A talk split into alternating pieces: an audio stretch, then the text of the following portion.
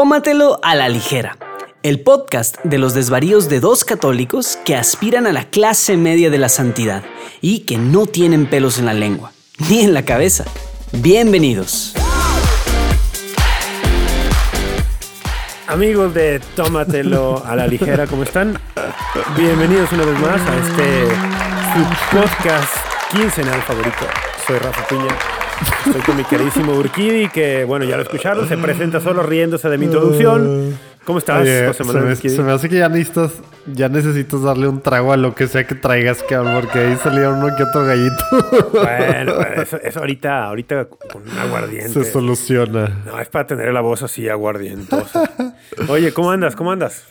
Bien, yo sí, yo sí va a ser permanente mi forma así medio mormada. No sé si se escuche mi medio sí, morma- sí. mormadez. ¿No lo estás haciendo a propósito? No, yo no. No sé si tus gallos fueron a propósito, pero los míos no. Entonces, Sí, se sorry. escucha, así estaré. escucha fregadona la garganta, ¿eh? Y la nariz, sobre todo, así como que estás muy mormado, ¿no? Sí, hombre, yo pensé que iba a tener así limpieza después de esta semana pasada que pude estar así como que con agua por todos lados y no, nada. Con agua, agua salina en la nariz. Agua salina, exactamente, gracias. Gracias Así. a un patrocinio que pudimos ir con, con mi familia a la playa.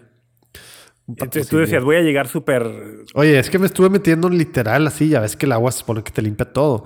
Sí, y, sí. y literal, a mí me encanta. y Yo estaba allá adentro lo más que se podía en el mar y, y así. Y nada, pues así sigo. Ya llevo una semana y cachito. Una semana y un día. Ya, es, yo creo que te agarraste por ahí un bicho, un bicho gripero. Sí, o, o no funcionó la, la vacuna. O es un efecto de la vacuna. Oye, ¿cómo, tengo, cómo, cómo me darían ganas? Solo que no estoy preparado. No preparé para eso. Pero ¿Qué? ¿cómo me darían ganas de hablar de todas estas cuestiones en torno a la vacuna? Y- Híjole, ay, ¿cómo sigue? No, y me tocó ahora, esta, esta pues fue una vacación familiar de la familia de mi esposa ahí extendida. Mi Ajá. suegra y tres de sus, bueno, sus tres hermanas y los hijos y los nietos. Eh, total, pues hay de todo. Y hay gente que viene de Estados Unidos, México, así, mucha gente, ¿no? Oye, literal escuché dos personas. Le tengo más miedo a la vacuna que, a, que, a la, que al coronavirus, ¿no? Y, y, Güey, y de ahí... Fuertes y- declaraciones. y de ahí en adelante, ¿verdad? o sea, y luego ya. O sea, eres bueno. el de, de partida. Sí, sí. de ahí sí. para arriba. Sí, está muy interesante. Y, y obviamente se da, tristemente, en, en las, en las personas, pues digamos, más practicantes de, de la fe, ¿no? Este, o, o- o aparentemente, ¿verdad? digo, no quiero, no, quiero andar, no quiero andar juzgando en que tanta así, al menos en los que aparentemente practican más la fe. ¿verdad? Hay un diagrama de Venn que podríamos hacer, ¿no? Para, para ver los círculos donde Ah, se y, y lo hacemos, lo hacemos una, una camiseta. Una camiseta souvenir y, de la, este año. y la rifamos. Ah, estas- bueno. estas camisetas regalar que- toda. No, la cobramos. Estas camisetas quedarían como souvenir de este año. Con el diagrama de Venn, yo, yo lo que he encontrado un poquito en lo que me topo en redes sociales y en persona también, es que con- suelen coincidir. O sea, tú y yo lo hemos hablado, ¿no? Creo que lo hemos hablado, no sé si aquí en el podcast, pero, por ejemplo, si me topo con alguien que tiene una, una marcada actitud antivacunas, sobre todo anti, anti, antivacunas Ah. COVID, Ya sé por dónde vas. eh, más o menos puedo intuir que a lo mejor piensa también, en otras cosas. Ajá, que a lo mejor también, exactamente. Como que a lo mejor también tiene una, una, un marcada, una marcada, ¿cómo lo podría decir?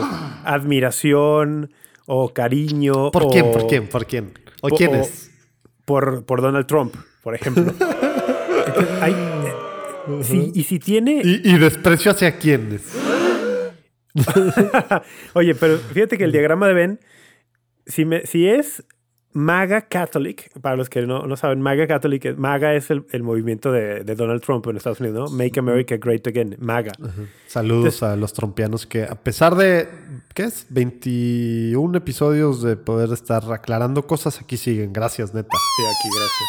Pero entonces dice, si es MAGA Catholic, o sea, que, que decía, que para, que para mí que es un MAGA Catholic, no alguien que dijera, oye, Trump hizo cosas muy bien, porque sí las hizo, sino el que lo ve casi como Sí, perfecto. que, que lo hemos platicado. O sea, eh, a- agarró el papel en mi religión, en mi ideología eh, neoconservadora, Sí. disque tradicionalista, ultra pro vida hasta Sí. cierto punto, y como yo lo entiendo, no lo que significa eso, agarró el papel como el, el jefe máximo, ¿no? El, Ajá, el pontífice de esta el que lleva la bandera. ideología, ¿no? El que abandera el movimiento y las causas que nos Ojo, importan como a dice todos. Rafa, sin que estemos diciendo que estamos en contra de No, muchas no. cosas buenas que Un hizo, precisamente que hizo. En, en estos temas relacionados No, a defender la vida del no nacido en muchos de sus aspectos, hasta, eh, en, pues sí, en varios puntos, ¿no? Sí, y, y para terminar las aclaraciones, no, por milésima ocasión, eso no significa que estemos a favor de Joe Biden. Típico, típico. Eso si no lo significa- criticas, quiere decir que estás 100% con el otro lado. Ajá, si no funciona así. es- No funciona si así. Trump, perdón, no es que esté a favor de Biden. Luego Pero damos bueno. unas clasecitas de, de falacias, ¿verdad? De tema de de, lógica, básica. Entonces, mi- mi- lo que yo he encontrado es, si es MAGA Catholic, si es Catholic de Trump, y es ferviente de la causa provida, que suelen ir de la mano, ay, ay, ay, ay, ay. O sea, las chances son altísimas, altísimas, de que también esté en contra de las vacunas del COVID. Y si se juntan esos tres, las chances son todavía más altas de que tenga una postura de sospecha por lo bajito, así por decirlo menos, eh, hacia el Papa Francisco. Y, y Por que- decirlo menos, ¿no? Pero puede ser de sospecha y puedes ir hasta arriba, hasta el franco ¿Qué- ¿A qué desprecio. y- youtuberos o a qué, y a qué obispos y a qué tal seguiría? Ah, Exacto, es que increíble que con dos o tres aspectos ya puede deducir un montón de otras cosas, ¿no? Sus referentes van a ser eh, Taylor Marshall en inglés, va a ser el obispo Strickland de, de Tyler, Texas, va a ser el obispo, este obispo auxiliar de Astana en Kazajstán, Athanasius Schneider, del cual eras fan. el- hace muchos años y de un libro, ¿eh? O sea, vamos. Y porque también, debo decirlo, si ese libro está increíble. Se llama Dominus Est. Pero bueno, también hace hasta, haz- ah, y ahorita vamos a hablar de eso, hasta hace algunos meses, sin duda hubiera dicho, tiene como referente a Monseñor Carlo María Vigano. Algunos se están desmarcando ya de eso. Pero, pero qué interesante que sí Dime puedes... que vamos a hablar de eso. Vamos a mencionar algo de eso, sí. Entonces, digo, sí puedes encontrar. Es, es increíble, o sea, hay un patrón de pensamiento Oye, uniforme. y, y te, Hay- y te faltó eh, nuevo orden mundial. Eh, Ah. enemigo, enemigo número uno y número dos, Bill Gates y George Soros. Fíjate que ese ya eh, no. Sí, sí, sí, sí O está sea, en algunos. está, está, está, de la mano. Ese- Obviamente ese ya en es el ese perfil ven. completo. es- Ese ya es en el ese perfil ven, completo. A lo mejor es, es un rollo más Q, QAnon, ¿verdad? Pero. No, pero sí, sí, es- se- se, Soros- pega, ¿no? Soros, Bill Gates. Sería ya como la membresía premium. O sea, membresía premium tienes todo eso, ¿no? Me gustó, me gustó Y- así como lo estás acomodando. Y, le- y si le añades, o sea, membresía Premium Plus, pues vas a creer en apariciones, en supuestas revelaciones no aprobadas. Vas a estar. Sí, sí, es un, es un paquete. El paquete. Ah, de- claro. Oye, eso, de la eso, eso debió haber sido desde el principio, ¿no? Sí, es que debería. De los apóstoles de los membresías- últimos tiempos, eh, eh, etcétera, etcétera. Pero sí, el tema. Fíjate. Bueno, con esto ya, ¿estás de acuerdo que con esto ya nos aseguramos de que hace unos minutos dijimos saludos a todos los trompianos que nos siguen? Bueno, yo creo que ya, nos siguen en este momento después de lo que acabamos de No, platicar. que yo sí. creo que yo creo que ya nos siguen, No sé, pero esperemos que, sí. Ahora, déjame decir algo a favor. Para los que siguen escuchándonos, para los que siguen ahí todavía de, de los, de los Ay, MAGA mal. que escuchan Tómatelo a la ligera, déjame que sería un interesante diagrama de Ben. Los MAGA Catholics que son fans del podcast, como que tienen ahí en común, ¿no? No, pues pero- son, son las excepciones a las reglas, ¿no? El- Digo, lo que, yo. confirman. Déjame decir algo a favor de ellos. El, yo no critico eh, algunas críticas, válgame el uso de palabras, a, a la cuestión médica de las vacunas. O sea, creo que médicamente podría Ah. haber ciertas críticas válidas y cierto recelo válido, cierto recelo válido. Creo que podría haberlo desde el punto de vista médico. Pero de verdad lo que yo he estado viendo y leyendo y escuchando sale de toda proporción, sale de todo sentido racional, sale, o sea, ya es, es rayar en otros en No, y, y lo, y lo hemos platicado, ¿verdad? Eh, digo, a lo mejor más fuera del aire que, que en la grabada, pero, pero, pero claro, en muchos sentidos lo que acabas de decir, pero también cuando hablas de las vacunas, estás hablando de un chorro de vacunas, ¿verdad? O sea, obviamente no puedes decir eh, que, que has estudiado y que apruebas y que tú sabes realmente los procesos de cada uno y que todos también y darles un cheque en blanco a estas farmacéuticas que, que, que, muchas de ellas han sido cuestionadas por otras cosas, por intereses, por tal. Obviamente todo eso pasa, ¿verdad? Y es una realidad y cómo se maneja el tema de las medicinas y vacunas, como el tema de la lana. Claro, ¿verdad? O sea, eso es, eso es cierto que tengamos cierto recelo y tal, a ciertas cosas, pero eso a qué nos debe mover, ¿verdad? A investigar realmente, ¿verdad? Y a ver más allá. Y tampoco mezclar, como tú dices, y lo aclaraste así súper claro, ¿no? Lo aclaraste súper claro. Andamos buenos con la lengua. Valga la. Valga el alcohol. Ya nos falta alcohol, venga. Valga la redundancia. El, el, tema médico, ¿verdad? Porque cuando ya le metas el tema moral, ¿verdad? El tema tal ahí sí estamos 100% claros. ¿Estás de acuerdo? Es que, el tema moral, efectivamente, el tema moral, sobre todo si uno es católico, el tema moral, la iglesia es nuestra máxima autoridad y nos lo ha dejado muy claro. Muy claro. Nos lo ha dejado muy claro. De, tan claro el tema de se puede o no lícitamente, moralmente usar una, una vacuna contra el COVID, tan claro que un predicador, un sacerdote o un obispo que diga que es inmoral usarlas, sabemos inmediatamente que está yendo en contra del magisterio de la iglesia. Sea quien sea.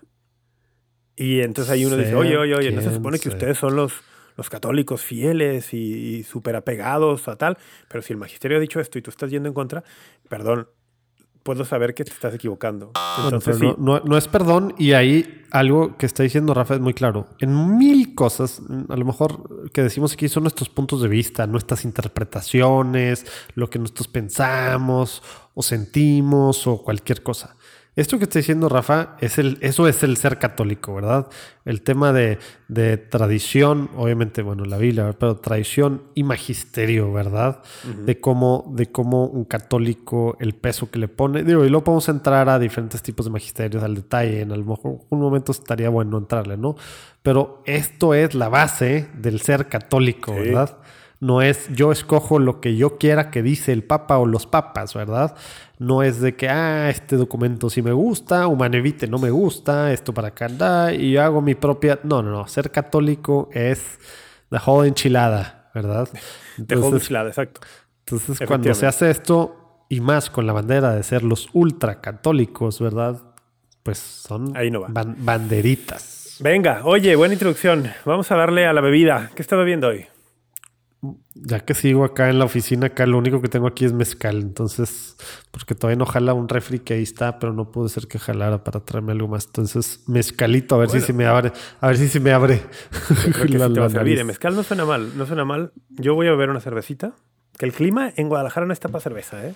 Oye, ¿cómo, ¿cómo está el clima? ¿No están en un huracán por allá o tormentas pues, o algo? En el Pacífico estaba pasando una tormenta tropical que se estaba convirtiendo en huracán y aunque Guadalajara no es precisamente costa, estamos Muy relativamente cerca de la costa, que cuando en el Pacífico hay una tormenta fuerte, en Guadalajara se nuble y llueve. Entonces llevamos ya, pues yo pienso, tres, tres días, el fin de semana, más unos cuantos días, con nublado y lluvias ocasionales. Entonces sí, estamos, estamos muy nublado, por eso una cerveza fría quizá no es lo que más se antoja como, como en meses de total calor, pero vamos a tomar una negra modelo. Bueno, pues eh, esa esa sí es una cerveza para para para para tema, para estos climas que acabas de describir. La crema de la cerveza. Vamos a ver si se escucha cuando la abro. A ver, vamos a ver.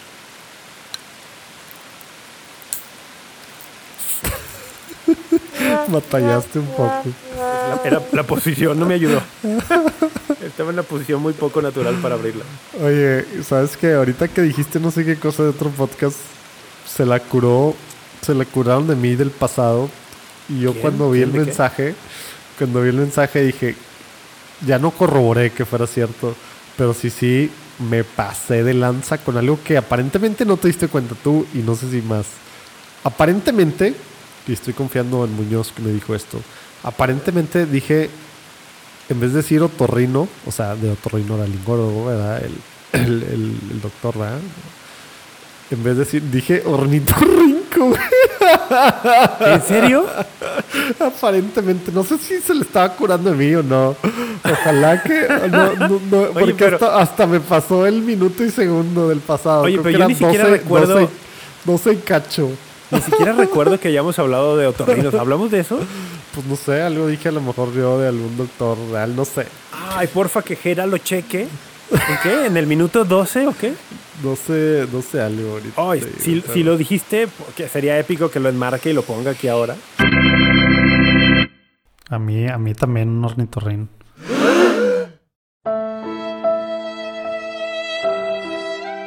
Oye, ¿eh? pues, pues salud porque, por- vamos a brindar para que no tengas que visitar al ornitorrinco pronto. salud. Salud. Bueno, salud. Oye, a ver, traemos. Uy, Bien. Hijo eso. Ya no ¿Qué pasó ahí? ¿Todo bien? Ando haciendo un desastre. La vez pasada te dije que cayó en la compu mezcal. Lo bueno es que no fue en el teclado. Eso es- oye, ¿y en qué trabajas?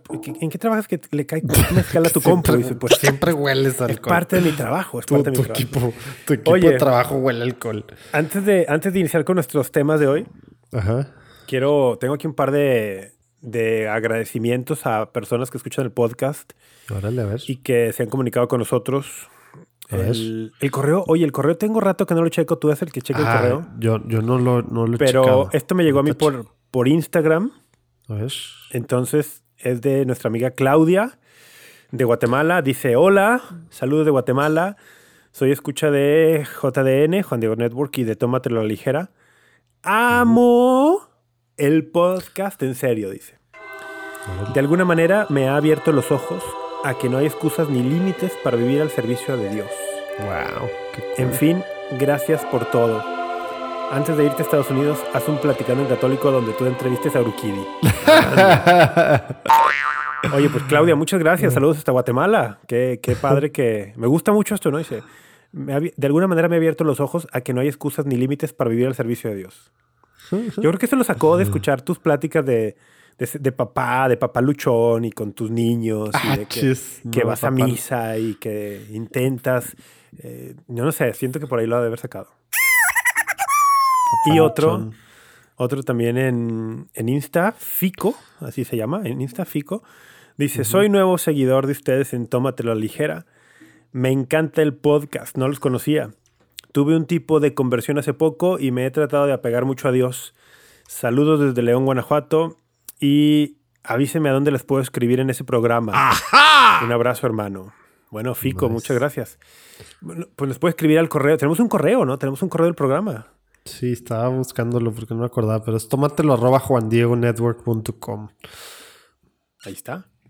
Y, Entonces- y híjole, ya se me antojó. Estaba viendo acá el menú que nos había mandado este Héctor Velasco de cuando se arme la. Cuando se arme. Mira, nomás para que les dé, para que vean el nivel acá, ¿verdad? Cuando se arme el Pero happy él- hour él- en él vivo. puso El de happy que- hour en vivo de dice, Tómate la ligera en Monterrey Digo, en unas semanas. mucho escrito, ¿no? Pero luego dice, ah, cita Isaías 25.6 que dice, hará Yahvé Sebaot a todos los pueblos en este monte, o sea, Monterrey, ¿verdad? Un, un convite, obviamente se refería a eso, un convite de manjares frescos, convite de buenos vinos, manjares de tuétanos, vinos depurados. y luego dice, con gusto seremos sus anfitriones en Monterrey en la cochera del jardín, presentándoles el tentativo menú. Para empezar, uvas asadas, quesos y pan, tacos de perejil frito. Para seguirle, estoy, estoy salivando. Para seguirle, verduras, chiles, cebollas, guarniciones, fideos secos, frijoles puercos y papitas atropelladas. Eso Oh. es muy, muy de por acá. Y, lo, y ahora sí, picaña en costra de café, ribeye, medallones de atún y volcanes de filete. No sé y por de qué si- postres, una piña asada con nieve de vainilla y gordita de azúcar y un pan de lote, también muy típico de acá. De lote asado con gloria, también típico de acá, derretida y nieve. Y luego dice salchichas, chistorra, chorri- chorizos, tortillas de harina, maíz, tostadas, salsa de los 100 chiles, salsas varias. Ustedes ponen las bebidas y esperamos el Pineapple Blend preparado por su autor. Los esperamos prontos ya vacunados. No, eso suena, eso suena más que espectacular, ¿eh? Estoy salivando. Wow. Vamos a ver, vamos a, Ahí, vamos a, ahí vamos a estar, Héctor, vamos a ¿eh? esperar que se haga realidad ese sueño. Oye, por lo pronto, te estoy anunciando ahorita, mi idea de lugar del, del, del, del fin de semana último de julio, Ajá. básicamente valió queso. Game no over. Entonces, Ah, hay bueno. otras opciones ahorita, Plan pero B, plan si B. hay alguien que quisiera, que sepa de algún rancho, algún lugar, por acá en Monterrey, Nuevo León o en Saltillo cercano, que quiera que quiera proponerlo, adelante, porque luego es bueno abrirse ahí, salen ideas, aunque están saliendo ahí, me están mandando varias opciones. Está bien, acá buenas, pero, pero bueno. Plan B. Oye, tú tienes Bueno, hard te- stop en, en 50 minutos, Sí, sí. tienes que salir. Vamos ¿Qué a darle. Vamos a ¿Qué darle. Mira, traigo unas cosillas. ¿Por dónde quiero empezar? Quiero empezar con una, continui- una continuidad, ¿eh? dándole continuidad a um, algo que hablamos en el episodio pasado. A ver. El tema de esta reunión de los obispos de Estados Unidos. Y bueno, nosotros lo hablamos cuando estaba en curso la reunión. Sacamos el episodio pasado. Ajá. Pero siguió teniendo tracción una noticia, y de hecho la semana pasada la vi comentar mucho y la vi comentar mal.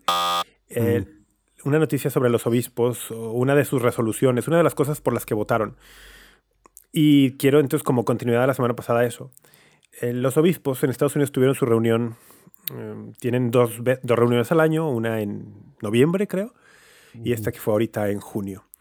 Y dentro de muchos temas que discutieron, estaba el tema de, oigan, ¿qué hacemos con la cuestión de que, según una encuesta del Pew Research, un buen número de católicos en Estados Unidos mm, no tiene muy claro, no tiene muy clara la enseñanza de la iglesia respecto a la presencia real de nuestro Señor Jesucristo en la Eucaristía. Entonces los, Sí, o los sea, obispos... básicamente no creen que Jesús está presente en la Eucaristía. Ah, no creen, pero no, no sí, aunque la, la encuesta del Pew Research no era tanto así como, ah, no creen como de- en herejía, sino, al menos yo así lo interpreto, una cuestión como de pobre formación catequética. Sí, no creen que está. Simplemente No, no, la razón puede ser. no cualquiera. saben, ajá, no saben, o, o- o- o creen mezclado una cosa que es con una cosa que no es.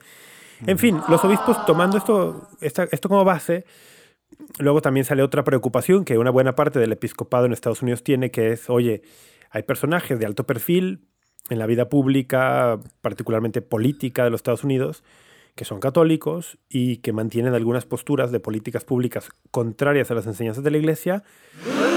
¿Qué onda con eh, el testimonio que estas personas dan? Eh, ¿Qué onda con el escándalo que se puede crear? Ya lo hablamos, ¿no? Lo hablamos la semana pasada. Bueno, los obispos, algunos hacen una propuesta. Oigan, proponemos hacer un borrador de un documento sobre la Eucaristía en general, de qué significa, qué es, qué no es para nosotros, y que ese documento tenga un capítulo sobre coherencia eucarística. El- entonces discutieron ampliamente el tema de si hacer un borrador o no. Eso, eso se- déjalo súper claro. ¿Qué Sí, sí. era la discusión y de qué iba a ser la el- votación? la discusión era para, oigan, hay que hacer un borrador de un documento que tengamos la versión final que aportemos todos de aquí a noviembre y en noviembre presentemos la versión final para votar a ver si lo aprobamos. O sea, para dejarlo Eh, súper claro, no se discutió el fondo de ningún asunto, no se Exacto. discutió un documento, no se discutieron reglas, no se discutió nada. Lo que se votó sí o no era, Era redactar un las borrador. ganas de redactarlo, el, el verde Sí. para empezar a redactarlo. Para redactar un borrador de un documento, exactamente. Y, y eso fue muy mal, muy mal entendido. Espero que por pobre lectura, pobre capacidad lectora o, por, po- o porque no estar muy informado de cómo funcionan las conferencias de No, obispos. bueno, digo, sí, qué bueno que, que- que esperas eso, pero el tema es que desde antes, dentro de la Sí. misma iglesia, los mismos obispos, para un lado y para el otro, cómo empezaron Sí. a calentar las cosas en redes sociales. Eh, o sea, Efectivamente. en, en un tweet, ¿verdad? Que pues obviamente no se explica todo, básicamente, pues cada quien con sus posturas, algunas ideologizadas para un lado, algunas para el otro, y algunas, pues bueno, muy católicas en todo lo que eso significa, pero pues en un tweet daban a entender a lo mejor que ya era el tema de fondo, o eso se podía entender a simple vista. Y para quien no se metió a ver las sesiones públicas que estaban abiertas a cualquiera en, en Zoom, que no eran todas las sesiones, había privadas en las que no podía tener acceso más que los obispos, ¿verdad? Pues obviamente se, se fueron con la finta, pero desde los mismos obispos, Sí, ¿verdad? sí, o sea, es un tema que lo dijimos en el episodio pasado, es, es polariza un montón y tampoco se tapa el sol con un dedo. Hay posturas bien diferentes dentro de los mismos obispos en Estados Unidos, que yo insistiré que eso no necesariamente es algo malo. El, creo que partes del católico implica que haya discusiones de este tipo. No, y- Pero lo que- lo que a mí y sí me preocupó- Y es bueno, ¿verdad? O sea, Sí. tenemos que hacerlo, contrastar Lo que, a mí sí, opiniones. lo que a mí sí me preocupó es que la- los obispos dicen, ok, vamos a votar sobre esto. Si hacemos un borrador o no de un documento para luego en noviembre votarlo. Y hubo una, mayo- una mayoría considerable, Muy considerable. dos terceras partes o incluso un poco más, Más, 70, ajá. 70 75%, que votan a favor de redactar el borrador de un documento. Bueno, ¿qué es lo que me preocupa? Que dos o tres días después de eso, ya yo pensé que ya la noticia se había muerto. Por, en Estados Unidos ya hubo un revuelo dos, tres días, cuatro, se apagó, pero luego se me olvida que a México llega un poquito después la cuestión. A México y a Hispanoamérica, ¿no? Es que no Y- entiendo cómo, ¿verdad? si el internet llega al segundo. Ajá, o sea, digo, si yo lo estoy viendo en tiempo real, ¿por qué los demás no lo están viendo en lo- al mismo tiempo? Pero, pero bueno, él llega tres, cuatro días después, empiezo a ver en, en- en los chats y luego vi en Twitter una, varias personas eh, haciendo, compartiendo una nota así muy puntual. Eh, los obispos de Estados Unidos votan por abrumadora mayoría para negarle la comunión a, Joe nunca- Biden y a 60 políticos demócratas pro aborto. Sigo sorprendido de los chats en los que están. Yo, yo- No, pero esto, estuvo en Twitter, en Instagram, yo solo que tú no estás en esos mundos. Pero, o sea, en el mundo pro vida de Twitter. Oye, es que, es que a mí me tocó, antes a lo mejor de ese tiempo, ver New York Times, ver todo. Haz de cuenta lo, lo, un rollo de que. Sí, sí, el yo también leí el- el Washington Post y leí Papa todo eso. liberal, el Papa y Biden, que son católicos, súper católicos liberales, contra, contra los conservadores, y está la batalla. Sí, y el así, Vaticano contra los obispos de cerrada. Estados Unidos. sí. Y súper cerrada la cosa, y desde que bueno, no estuvo nada cerrada.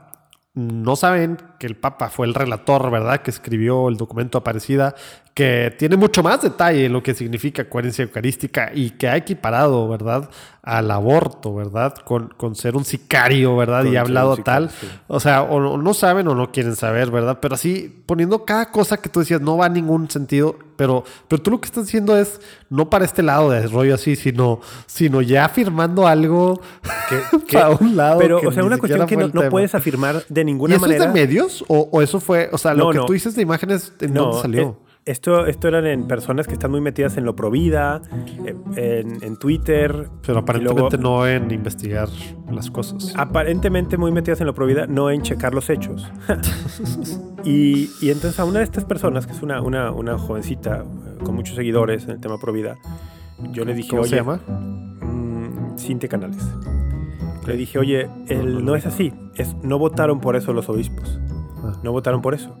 Bueno, no hubo respuesta de su parte. Un par de personas ahí en el thread de Twitter me dicen, entonces, ¿por qué votaron? Porque estoy muy confundido, porque estoy viendo por todos lados que efectivamente votaron para negarle la comunión a Biden.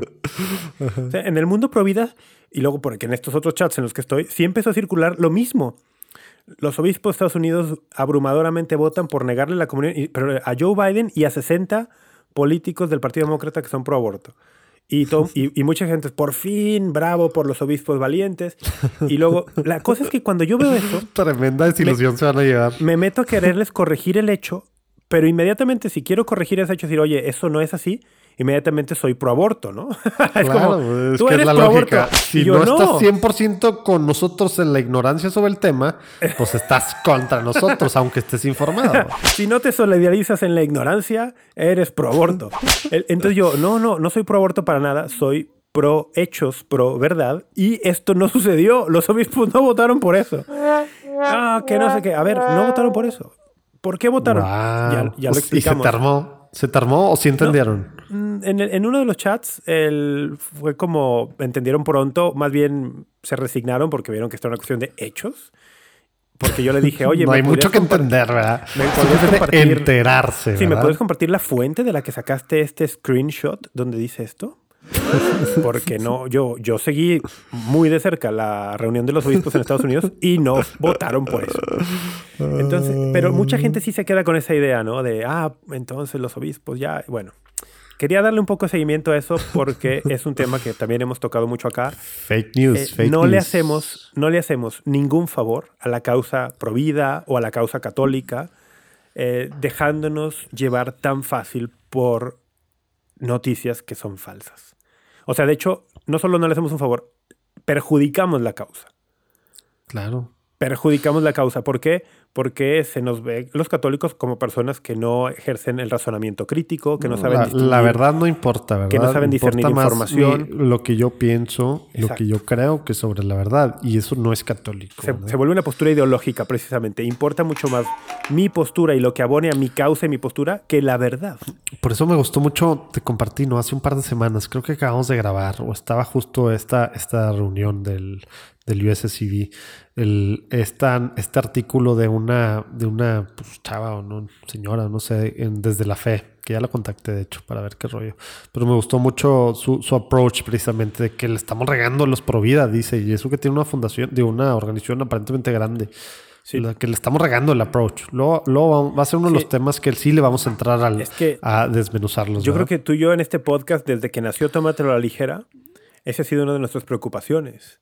O sea, eh, el- estamos regándola horriblemente en el enfoque y en las estrategias que estamos usando en el tema pro vida. Exacto. Porque somos fervientes pro vida, porque somos católicos, pero estamos en profundo desacuerdo con muchas estrategias de, de los, de los líderes del movimiento. Entonces, bueno, ese tema no quería dejarlo ahí. Para cerrarlo, nomás para cerrarlo, lo quiero decir, me lo tengo que sacar del pecho. E- en esta misma línea de la, mala información o de la desinformación al respecto, también circuló por allí, sobre todo en inglés, ¿eh? en español poco, pero algo, algo de olas hizo para acá también, en, inglés hizo más, más, más ruido. Salió de pronto una noticia en, en CNA, Catholic News Agency, y en EW, News, que el presidente Biden bueno, no sé si, si la gente sabe, pero estuvo de gira en Europa, fue una reunión del G7 y pues aprovechó para, no sé, hacer visitas a Bruselas, etc. Y de pronto por ahí sale una nota de un medio católico que dice, ah, el Papa cancela la misa a la que iba a asistir el presidente Biden en el Vaticano. Oye, pero la, la nota era al revés, ¿no? Primero la, la nota va Biden y luego la ajustaron diciendo que se canceló. No, no, no, no, no. No, no, la nota inicial fue, mm, va a ir... eh, Yo, perdón, la yo, nota- yo la me nota quedé con la idea de que, ah, de que la sacaron y luego un update de la nota es de que esto está cancelado. Ah. Bueno, yo vi la nota, o sea, la que yo leí y la leí directamente era Es que, es Eh, que ya era, el Papa ya era- ya estaba ya era el día, de- ya, ya- era el día en la que el iba a ir en la mañana. Sí, porque iba a ir en la mañana. Y bueno, esto es lo que dicen ellos, pero fueron, fueron el único medio, ¿verdad? Que eso es lo que estoy diciendo, ¿no? Iba a ir en la mañana, entonces lo salió el rollo de que no se armó esto, ¿no? Y era la misma nota que tenía un update. Mira, si la buscas, creo, o sea, estoy muy seguro que va por donde yo, y si no, pues bueno, corrígeme así, pero, pero, pero viene el update, o sea, y dice en grande update, como cuando ajustas algo, editas algo de que update, la regamos o no se hizo esto, ¿no? O sea, a mí lo que me sorprendió mucho es que de entrada estuvieran tan mal informados porque nunca ni en la agenda que publicó la Secretaría de Estado de Estados Unidos ni la Secretaría de Estado del Vaticano nunca estuvo en la agenda que Joe Biden visitara el Vaticano. Ni siquiera iba a ir a Italia. Entonces, no estaba en el plan del viaje de Joe Biden en Europa. ¿Y cómo Luego, lo sabes que iba a ser secreto? En un avión que no iba a pasar En un avión- ningún o radar. en un avión super- no, y supersónico. di- y directo. No, y además de velocidad de la luz, porque la agenda de Joe Biden para ese día estaba llena en Bruselas y en otros lugares. Entonces tenía que viajar a velocidad de la luz 30 minutos a Roma para ir a misa y regresar. Sí, no. O sea, lo que yo voy es, nunca estuvo en la agenda el viaje de Joe Biden al Vaticano, mucho menos que fuera a, participar en la Santa Misa con el Papa.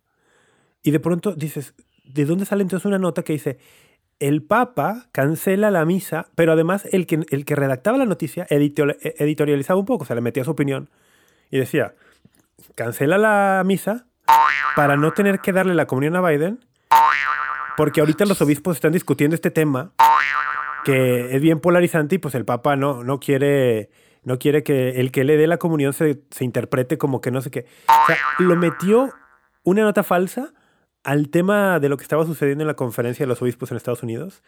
¿Por qué digo una nota falsa? Porque, bueno, nunca, se, nunca nadie habló que Biden fuera a visitar Roma, nadie, ningún otro medio, ni, ni nadie lo confirmó. Mucho menos que fuera a ir a una misa con el Papa, mucho menos que el Papa lo cancelara por esa razón. O sea, me parece mal periodismo en muchos niveles, pero lo pongo dentro de este mismo marco, ¿no? Como de, de qué tan polarizado está el tema de, en Estados Unidos, que, que- cómo hay personas que se dejan llevar por, por unos medios nada más, sin ver otras noticias de, otros, de otras agencias y que pueden estar siendo muy mal informados. Entonces, yeah. sí es un update. o sea, sí sacaron una nota que dice y lo dice a corrected version of the stories below. O sea, sí la corrigieron, pero lo que, pero sí dice lo que tú estás diciendo de que el entourage, o sea, el equipo ahí del presidente Biden eh, trató de que hubiera una misa. Pero, pero pues el Vaticano supuestamente, por lo que tú dices, o sea, como tú decías, vio que el impacto en esos momentos en que estaba juntándose y tal iba a ser un desastre, ¿no? Eh, pero, pero, pero vamos, ni, ni el equipo de Biden ni el, ni el equipo de, en el Vaticano dicen que haya estado nunca en la agenda. Y, los, y este tipo de viajes o este tipo de visitas se anuncian con semanas de antelación a la prensa de todos lados, ¿no? Entonces, dice, ¿de dónde sacaron esta, esta información? Pues de ningún lado. Pero bueno, pasemos a cuestiones más alegres, bueno, no, necesariamente más alegres, pero pasemos a otros temas. Otra cuestión que quiero compartir contigo, comentar contigo y que de alguna forma está relacionada con esto, fíjate. Este es mi segue, este es mi segue para cerrar lo de coherencia eucarística y pasar a la siguiente nota. Eh, en, dentro de todos estos debates, algunos políticos en Estados Unidos, algunos congresistas del Partido Demócrata, eh, dejándose llevar por lo que algunos medios decían, equivocadamente, dijeron, pues, si los obispos decretan que el presidente Biden no puede recibir la comunión, la iglesia debería perder su estatus de excepción de ah, impuestos. ¿No? En Estados Unidos. Sí, sí. Y, ok, este es mi segue. En estos días visita eh, Ciudad de México, bueno, México como país, el secretario de Estado Vaticano, el cardenal Parolín. Parolín viene en una visita no oficial, o sea, no viene como secretario de Estado, viene en un papel como de sacerdote, eh, porque quiere, quiere venir a la consagración episcopal de un nuevo obispo mexicano que será anuncio apostólico en Nueva Guinea.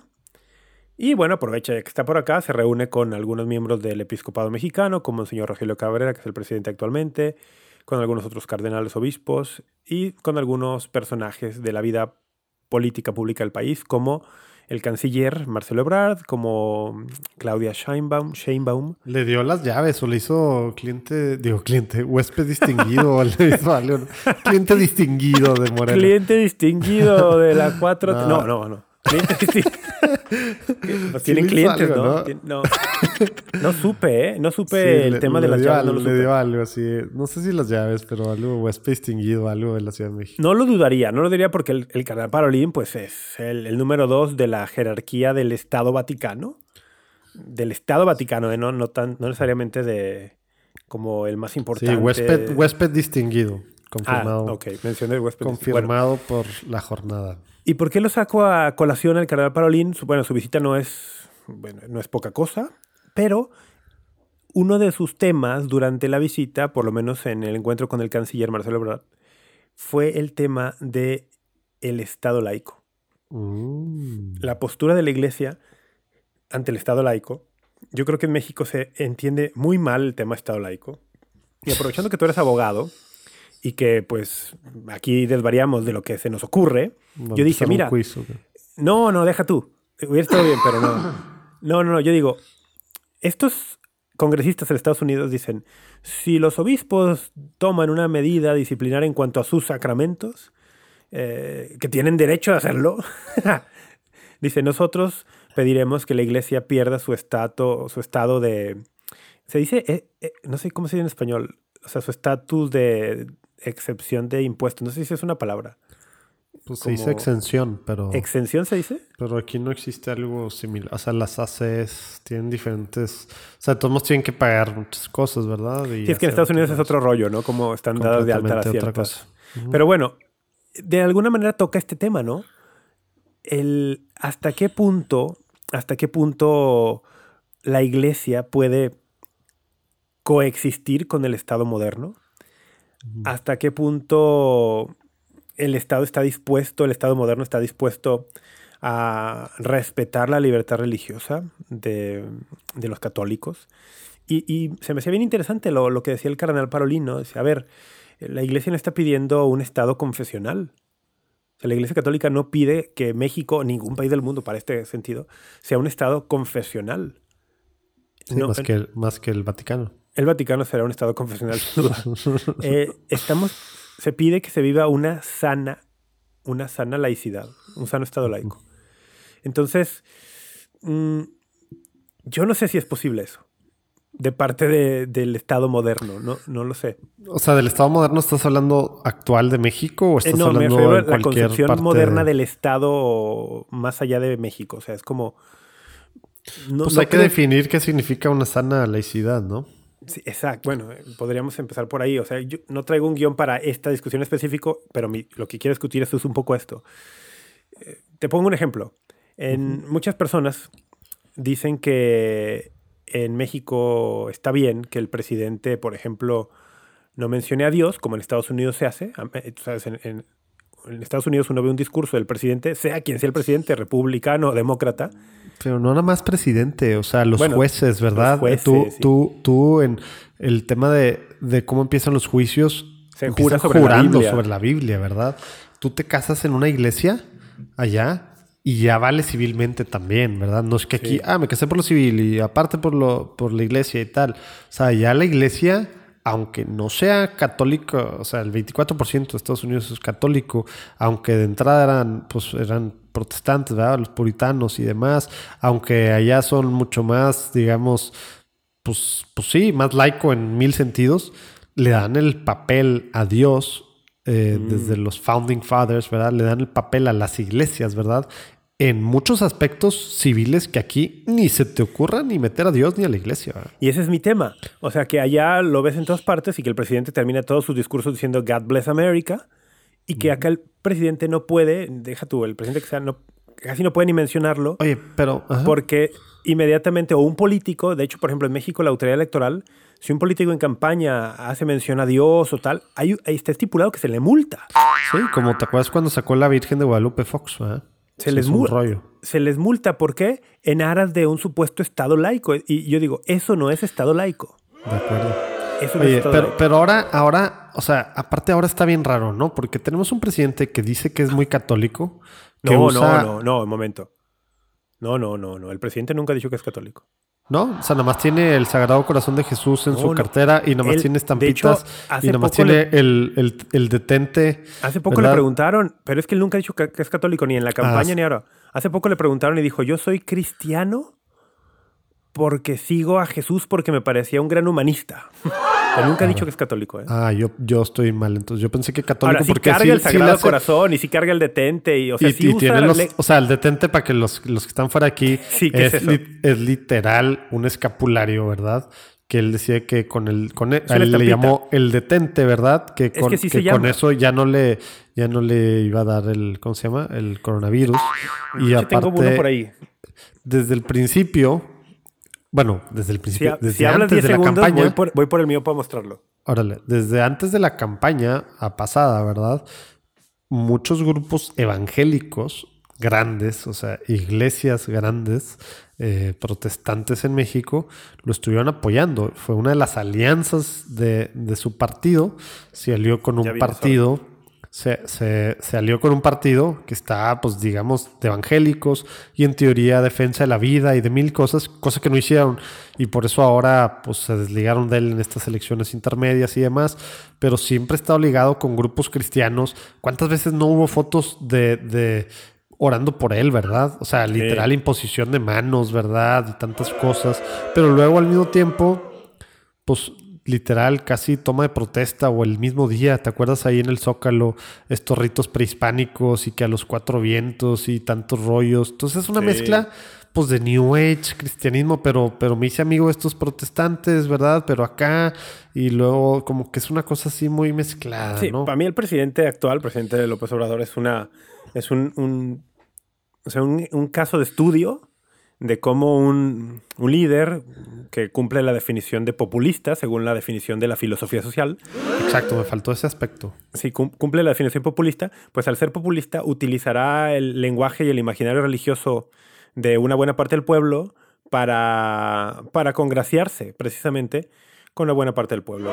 Pero bueno, oye, que me fui unos segundos porque yo tengo aquí una imagen. El detente es una estampita Y para los que nos escuchan y no lo saben, es una estampita que tiene una imagen del Sagrado Corazón y que tiene una leyenda.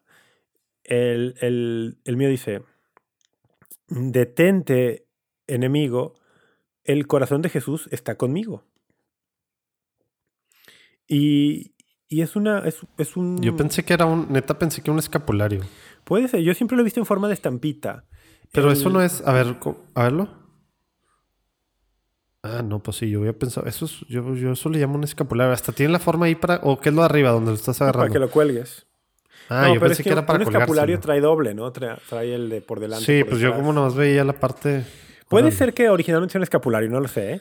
Lo que sé es que es un- un- una devoción católica, un, pienso que será un sacramental, una devoción católica que, pues, yo, yo, por ejemplo en mi coche suelo tener uno que me recuerda, pues, que soy hijo de Dios, que Dios me protege. Contra no- el no, COVID. Para nada no es un amuleto, o sea, no es un amuleto de, ah, como, como traigo esto, pues a mi coche ya no se lo van a robar, ¿verdad? Porque traigo una estampita del detente. No, no, no. Es para mí un recordatorio personal de, de mi fe, pero efectivamente hay quien puede a los sacramentales, como al rosario, como al escapulario, como al agua bendita, caer en un uso hasta supersticioso. En algún episodio hablamos de eso, recuerdo. Sí. Recuerdo que hablábamos de eso alguna vez. Bueno, el, el presidente cuando dijo que, que el COVID no le iba a dar porque traía el detente, eso es un claro uso supersticioso. Eh, Tan, tan lo era que luego se contagió de COVID, efectivamente. Pero, oye, pero espera, ¿por qué estamos hablando presidente? gracias a el Dios Estado ya está laico. bien. El Estado Sí, laico. a ver, el Estado Estado laico. laico. Ajá. Entonces, ¿qué? No podemos dedicarle ahí muchísimo tiempo, pero ¿qué es y qué no es Estado laico? Porque dice, no, pues aquí en México el político que habla de Dios se le multa, está bien porque es Estado laico. Y dices, no, eso no es Estado laico. O sea, otro, otro tema que me llamó mucho la atención hace muchos años que lo vi. Un día en la tele vi la toma de posesión de, bueno, una noticia de la toma de posesión de un presidente sudamericano. Pienso que era chileno o argentino, no sé. Y era una nota que decía, ah, sí, tomó posesión, tal, juramento. Al día siguiente fue con todo su gabinete a, a misa. Y, y, el- y- y a misa con la banda presidencial y con su gabinete. Y dije, "Uh, pues México, en México eso no sucede. o sea, en. México no ves al día siguiente la toma de posesión al presidente. Y hemos tenido presidentes católicos, ¿no? Él dices, eso no sucede, ¿por qué? Por Estado laico. Dices, entonces, ¿qué onda? ¿Los sudamericanos no son laicos o Estados Unidos no es laico? ¿O será que los mexicanos entendemos mal lo del Estado laico? ¿No? ¿Qui- Que ¿Quieres bien entrarle a ese tema? Una constitución. Solo, solo como escuchar tu opinión, ¿no? O sea, yo creo que en México tenemos es una que es un- constitución que es viene que desde ese es un- 1917. No, no, el problema no viene desde un entonces. tema no, ese, es- es- esa es la bronca. No, o sea, incluso el desde, rollo- desde, el- desde antes, desde Es- el 57. ese es- ese es- Sí, exacto, ese es el punto, exactamente. Las leyes de reforma de dónde vienen, ¿verdad? O sea, Sí. acordémonos de, desde Benito Juárez, ¿verdad? ¿Qué, qué pasó, verdad? ¿Qué, ¿Qué hizo, verdad? Con la iglesia y todo lo que empezó ahí. Y obviamente sí, después, digo, la constitución, pues bueno, pero luego también ya con, con calles y demás. O sea, acuérdense que hasta el 92, eh, hasta el 92, y de hecho ahora se cumplen, se cumplen 20 años de aquella famosa eh, bueno, famosa, pues de aquel, de aquella ida de Carlos Salinas y, y demás al, al Vaticano que estaban. Sí, que pues, se reanudaron o sea, las relaciones Iglesia-Estado en México. Deja tú, se reanudaron las relaciones. Algunos nada más se quedan en eso. Pero, pero la iglesia no era nada antes, ¿verdad? O sea, no era nada jurídicamente, legalmente. jurídicamente México no tenía estatuto. ¿no? Ni tenía propiedades, ni tenía ninguna nada, ¿verdad? Y había muchas prohibiciones que, que muchas no se, no se, ¿cómo se dice? No se, se aplicaban. No se, se aplicaban, ¿verdad? Pero, pero contra sacerdotes religiosos, etcétera, etcétera. Llevamos nada, ¿verdad? O sea, llevamos 20 años, ¿verdad? Apenas que existe la Iglesia Católica en México. Y antes de... De- en el punto, desde el punto de vista legal en el actual Estado mexicano. Sí, o sea, que Sí, porque existe para el presencia tiene Estado, 500 ¿verdad? años, ¿no? Sí. No, claro, que existe para el Estado, ¿verdad? Pero al final estamos hablando del Estado, ¿no? Entonces, Ahora, por pero e- me refiero para el Estado eso- actual. Porque No, pero por eso tenemos una cosa que, ah, pues si antes era que no, era todo anti-iglesia, porque todo lo que tenía que ver la iglesia era a poder, conservadurismo, etcétera, todo este rollo, estas imágenes tal, y ahora ha sido con pincitas, obviamente lo entró el pan, entonces se supone que se iban a abrir cosas y tal, pero como que todavía seguimos con este lastre así de, de Benito Juárez Sí. viendo a la iglesia, no nada más es, o sea, sí es laico en el sentido cuando, cuando hablas del, del tema laicismo, ¿verdad?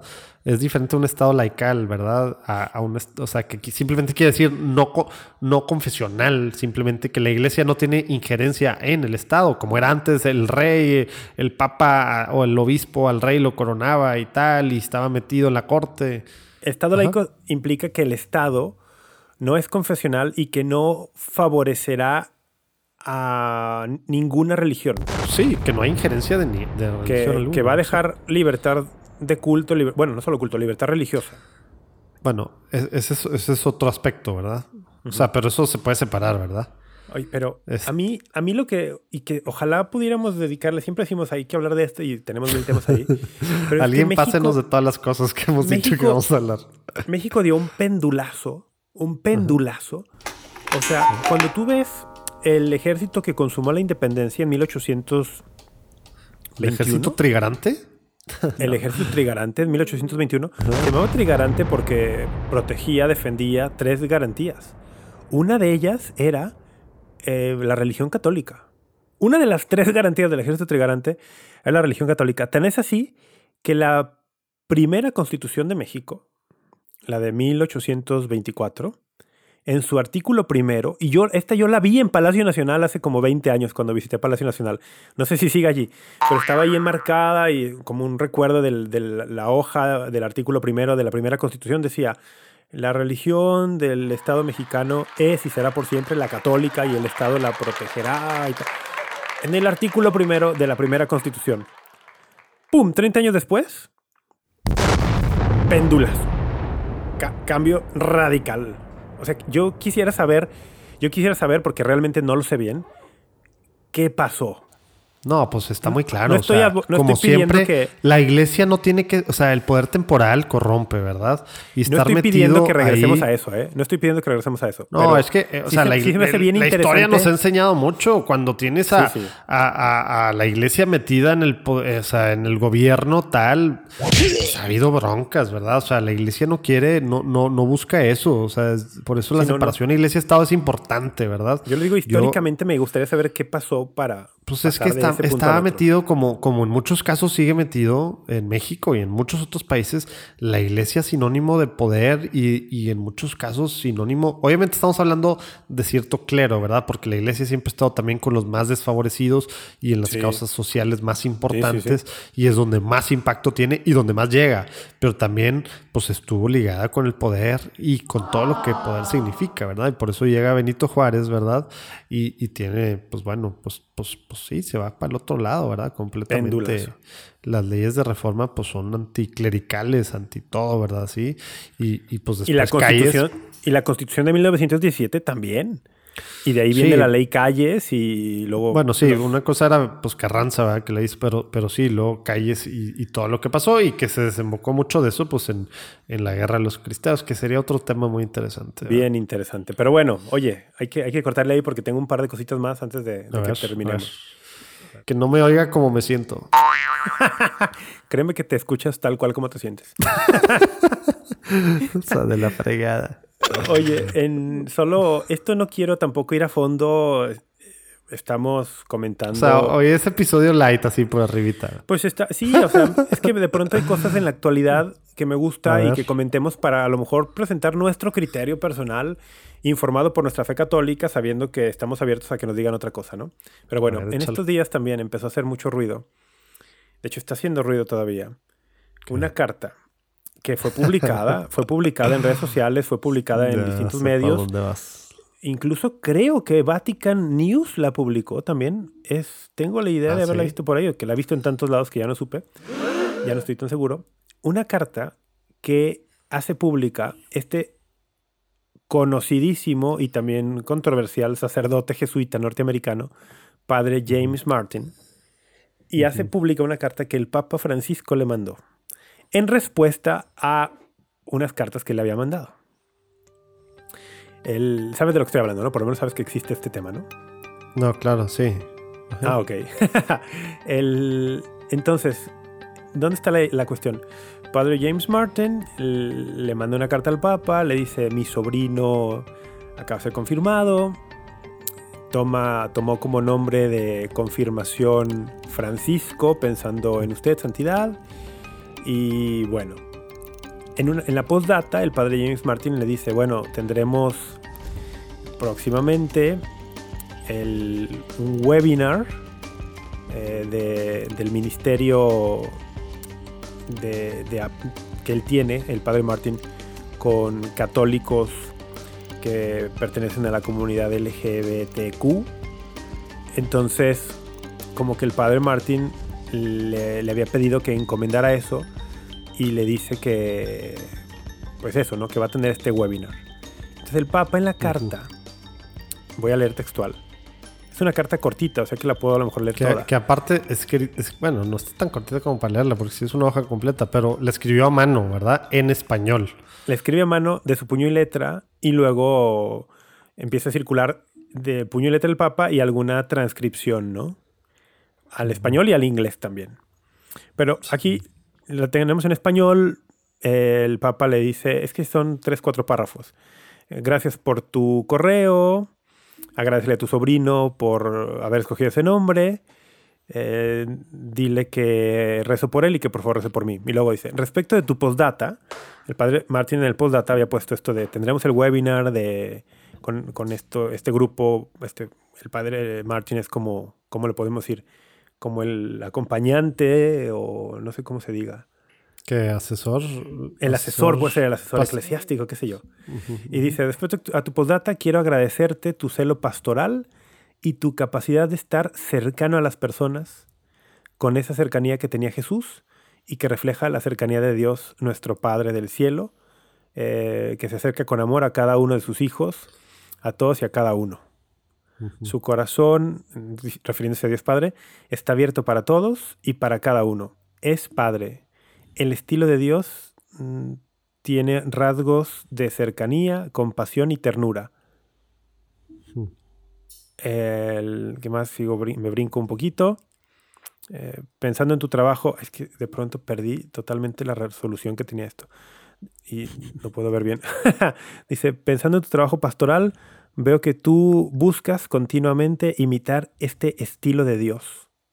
¿A qué se refiere? A la cercanía, la compasión, la ternura. Y luego le dice en argentino, sos sacerdote para todos y todas, así como Dios es Padre de todos y todas.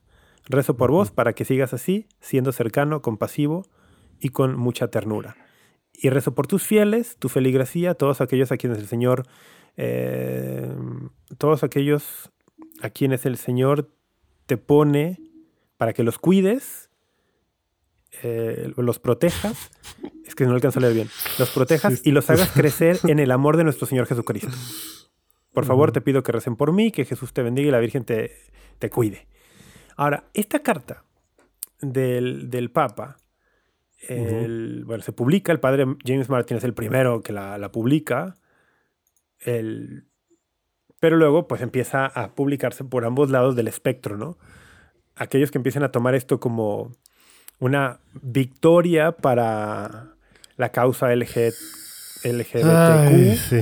aquellos que empiezan a decir el, el Papa, yo lo, lo leí, es, dice, el Papa va a cambiar eh, la doctrina católica o el Papa ya de facto con sus con este tipo de cartas y tal ha cambiado ya la doctrina católica y lo celebran y quien por el otro lado del espectro dicen lo mismo pero con una opinión distinta dicen el Papa de facto ha cambiado la doctrina católica pero esto es algo terrible entonces me parece curioso que a ambos lados del espectro hay algunos que dicen el Papa ya de facto cambió la doctrina. Solo unos lo aplauden, otros lo, otros lo deploran. Mm, Yo digo, no, el Papa no ha cambiado nada. El, Papa no ha cambiado ninguna doctrina. De hecho, yo leo y releo esta carta y de verdad que no veo cómo de allí se pueda saltar a la conclusión para un lado o para otro. Híjole.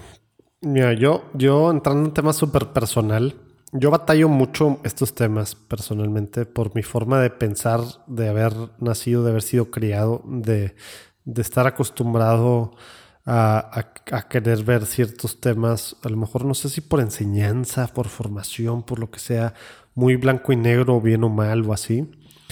Y, y el tema que tiene que ver con gays es un tema que, ha, que he ido aprendiendo, ¿verdad? ¿Qué significa en muchos lados, ¿verdad? A mí en lo personal no me gustan muchas cosas del ministerio del padre James Martin.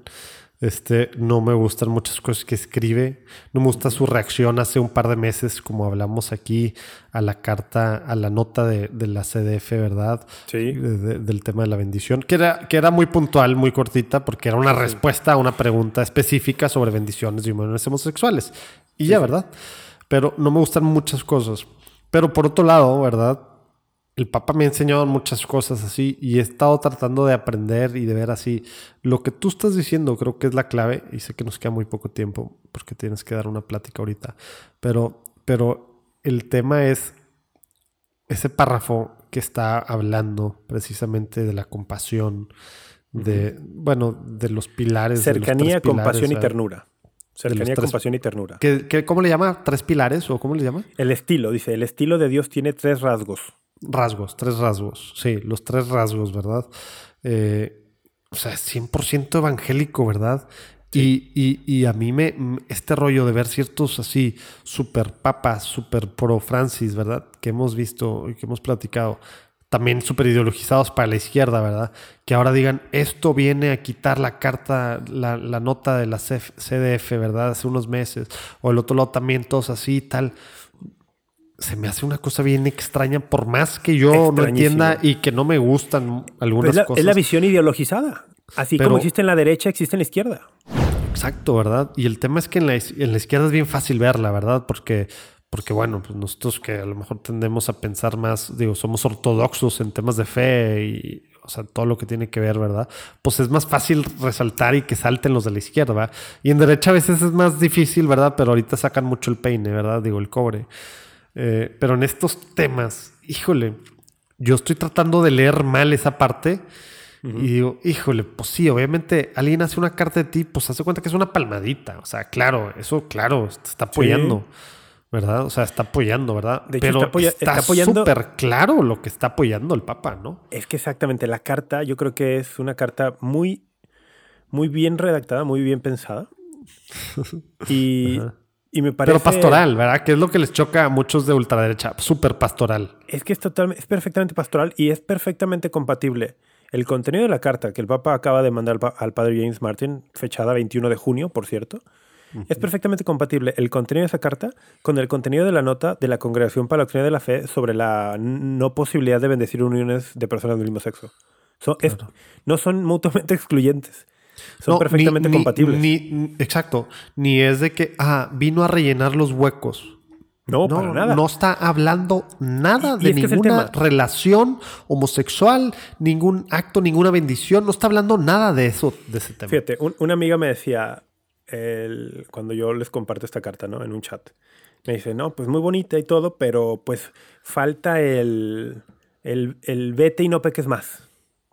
Ah, Y- sí, eso es lo que he y- escuchado yo. Dice, Digo, falta el general, vete y no de peques más y está como, pues se queda ambigua. Condonando. también- Está condonando esto, haz de cuenta. Hoy también nuestro, bueno, nuestro, nuestro amigo Fernando Casanova, que escribe tweets y los borra, él pone, ¿no? Para mí el problema del Papa es que no habla claro.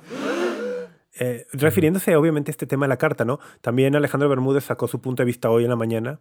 Bueno, hoy que estamos grabando, en estos días saca un punto de vista sobre el tema de la carta del Papa James Martin. O sea, es un tema que está dando vueltas, ¿no? Ah, yo no lo he escuchado. ¿Ya lo escuchaste el de Alejandro? Sí, sí, y, con- y, concluye él muy consternado, como diciendo, dice, pues la carta está ahí, este, no ha cambiado la doctrina, pero pues ahí está la carta y este, oremos por el Papa, porque esto pues está difícil interpretarlo. El, y lo, Casanova acá no, el Papa no habla claro. No lo culpo, dice, ser adorado por el mundo es una tentación que yo no superaría. O sea, está diciendo, Sí, pues, hijo de como su madre. el Papa, el Ah, o Papa sea, ha él no es a la tentación. Exacto. Ahora Pero está diciendo, el que- Papa que ha no sucumbido, ha sucumbido, ha sucumbido a la tentación de que el mundo lo adore y pues entonces quiere congraciarse con el mundo, ¿no? Está diciendo eso. Ahora, el- yo te lo, te, lo, te lo voy a decir como, como yo lo veo para, para ir cerrando por lo menos de mi parte.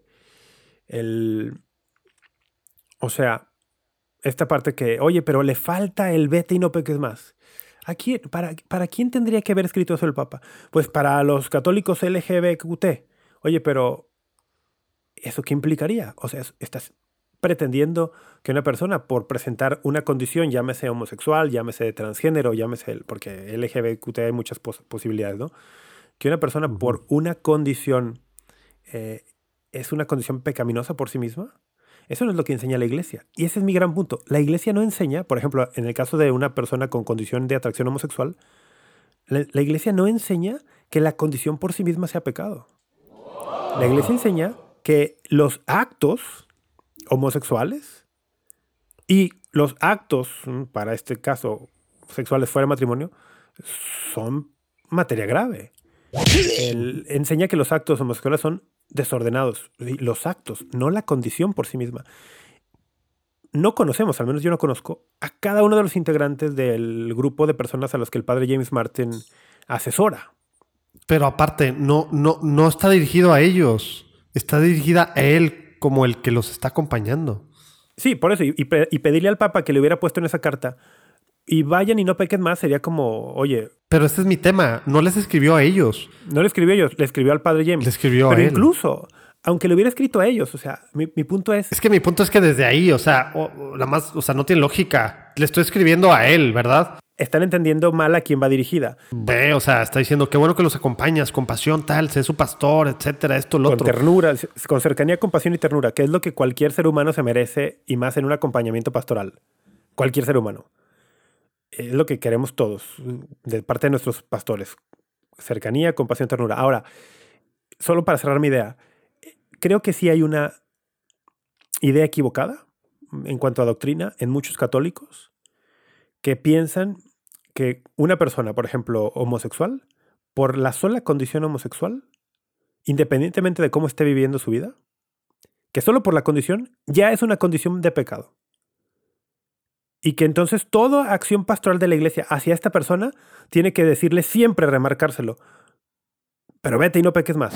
El, cuando esta persona perfectamente podría estar viviendo o intentando vivir una vida en castidad. El, creo que ahí hay un punto de doctrina que no se entiende, que la iglesia no enseña que la condición homosexual sea por sí mismo pecaminosa, como tampoco enseña que la condición heterosexual sea por sí mismo virtuosa. Para que haya virtud o pecado tiene que haber actos libres, actos voluntarios. Entonces, es, es una diferencia ahí fina que muchas personas todavía no comprenden, incluso católicas de buena intención. Y creo que una buena parte de la confusión que esta carta ha creado, que no la crea el Papa, porque dice, no, crea confusión. Pues no la está creando el Papa, la está creando las malas lecturas de esta carta.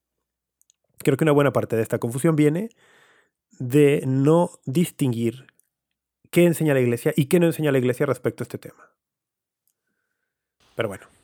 Sí, y luego ahí, por eso digo, te mandé ahí lo que, lo que yo recibí, eh, pues digo, gente cercana, ¿no?